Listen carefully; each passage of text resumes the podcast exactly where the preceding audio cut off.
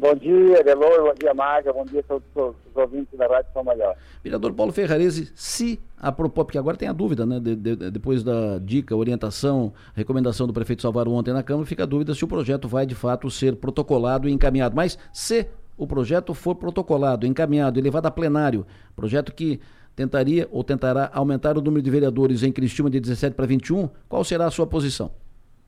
Bom, Adelor, eu já venho discutindo com lideranças do meu partido, do MDB, da nossa cidade, com o deputado Tiago Zilli, ouvindo as pessoas e tomamos a decisão de ser contra esse projeto se acaso tiver algum vereador interessado, a mesa diretora, alguém interessado a colocar esse projeto do aumento de vereadores na Câmara de Criciúma. Então, sou ao contrário porque uh, nós entendemos que não é o momento, Adelor, Que vivemos um momento difícil, a nossa cidade está muito bem, muitas obras, mas nós temos muita dificuldade na saúde, precisa de investimentos.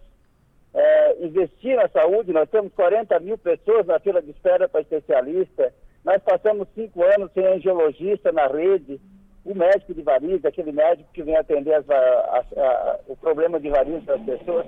Então precisamos investir.